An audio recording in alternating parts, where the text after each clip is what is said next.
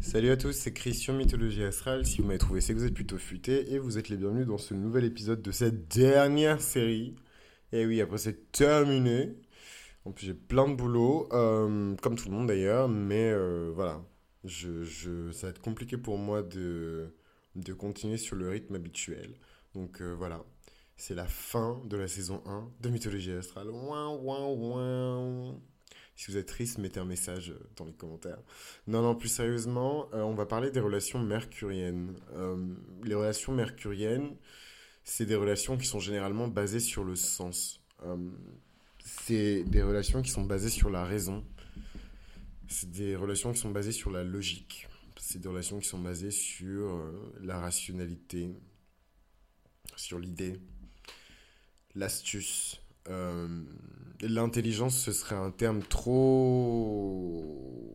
Comment on dit en bon français Beaucoup trop polysémique pour dire euh, voilà l'intelligence, parce que c'est extrêmement relatif hein, par rapport à, à chacun.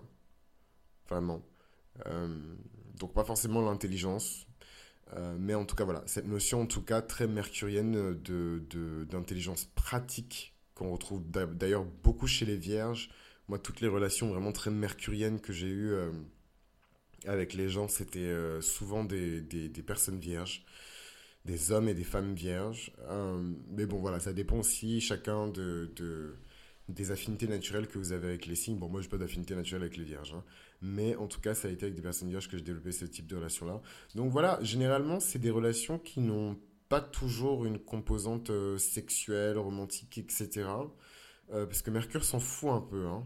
Le plus important, c'est le résultat. Le plus important, c'est la réflexion. Le plus important, c'est le cheminement vers le résultat. Donc voilà, la combinaison de la réflexion et du résultat. Le plus important, c'est l'émission des informations et la bonne réception de ces informations. Donc il y a, une dimension très communicative hein, dans les relations mercuriennes. C'est des gens qui se comprennent. Donc évidemment, d'ailleurs, le, le, la, les aspects positifs et les qualités naturelles de Mercure et de ses signes, donc le Gémeaux et la Vierge, euh, par le commun des mortels, c'est une bonne communication et un peu d'éloquence. Mais bon, parce que j'ai ma lune en gémeaux et que j'ai eu la chance de côtoyer pas mal de personnes qui ont leur lune en gémeaux également, c'est la télépathie. Enfin, à ce stade-là, c'est, on n'a même pas besoin de se parler pour se comprendre. C'est, c'est, c'est, de, la, de la télépathie, en fait. Donc, euh, donc les relations mercuriennes, elles sont très agréables, évidemment, pour les signes d'air, particulièrement les gémeaux. Euh, et les balances, puisque c'est les relations dans lesquelles euh, vous vous retrouvez tel que vous êtes, surtout si vous avez votre lune dans ce signe-là. Euh, vous êtes comme un poisson dans l'eau, quoi. Vous avez vraiment l'impression que la personne, vous pouvez tout lui dire, qu'elle peut tout comprendre, et vous vous retrouvez même à lui dire des choses qu'elle ne devrait pas entendre. Bon, après, bon, eh oh, moi, ma, ma lune, elle est en maison 8, donc c'est peut-être pour ça aussi que je dis des choses que la personne ne doit pas entendre. Mais voilà, c'est la communication est tellement fluide qu'il y a peu de choses en fait qui, qui, qui restent quoi, peu de choses qui sont filtrées, peu de choses qui sont bloquées. Après, évidemment, dans toutes ce, voilà, c'est très caractéristique et cet archétype qui représente un, type de, un seul type de relation, on vient ajouter à ça la culture, la coutume, euh, voilà, l'époque, euh, les normes, euh, les mœurs, voilà. Donc, c'est beaucoup de choses qui jouent aussi dans la manière dont dont les relations mercuriennes sont perçues et reçues, mais en tout cas, c'est des relations qui sont bâties sur la logique, bâties sur l'intelligence.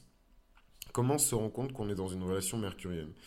On est dans une relation mercurienne dès lors où euh, le ratio, en tout cas c'est mon avis, hein, mais je trouve que dès lors où le ratio entre euh, les moments de réflexion, d'échange, de débat, de, stimulation intellectuelle, euh, dès lors où ces moments-là sont les plus importants, donc ils outrepassent euh, la condition sociale, le devoir social, le fait d'aller voir les potes parce que, etc. etc.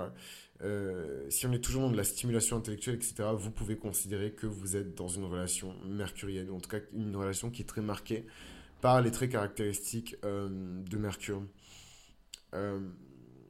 après, pour moi, les relations mercuriennes, ou mercuriales, je ne sais pas, euh, ce sont des relations qui n'ont pas nécessairement. Enfin, pour moi, c'est pas des relations qui sont une fin en soi.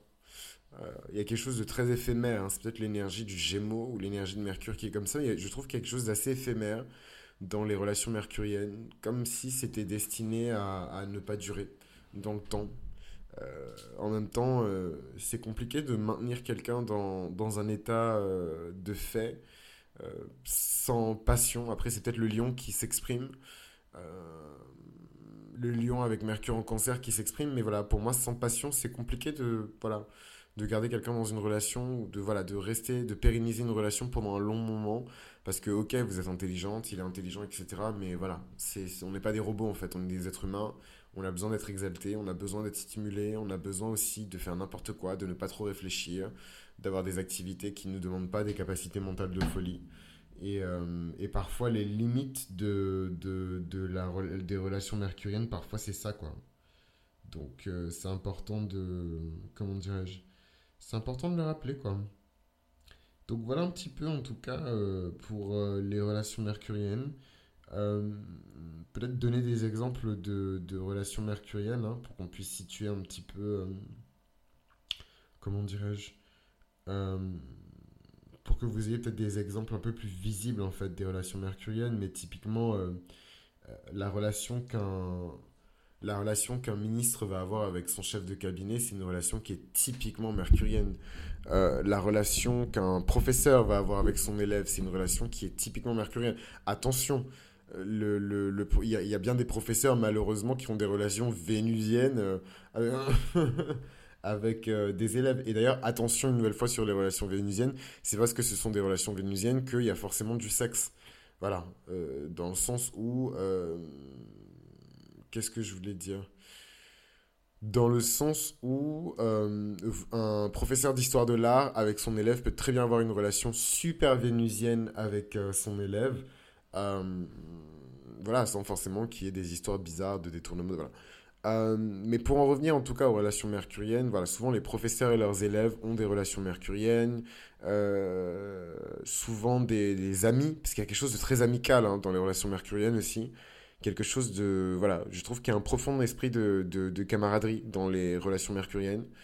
Voilà, euh, ouais, donc des meilleurs amis par exemple peuvent avoir une, une relation mercurienne, quelque chose de très, une énergie qui est presque gémellaire en fait.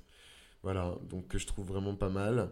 Euh, qui d'autre encore rentre dans la catégorie des relations mercuriennes euh, Toutes les relations qu'on peut avoir avec des concepts, des relations qu'on peut avoir avec des idées, des relations qu'on peut avoir avec des œuvres, euh, des œuvres littéraires, cinématographiques, peu importe, des œuvres artistiques. Tout ça, c'est Mercure, c'est des relations mercuriennes. Donc vous voyez, le scope est extrêmement large. En tout cas, si vous avez déjà été dans une relation mercurienne, moi je serais curieux d'avoir vos témoignages. Euh, dans les commentaires. Et en attendant, ben, je vous dis à très bientôt et on se retrouve pour le prochain épisode de podcast. À très vite.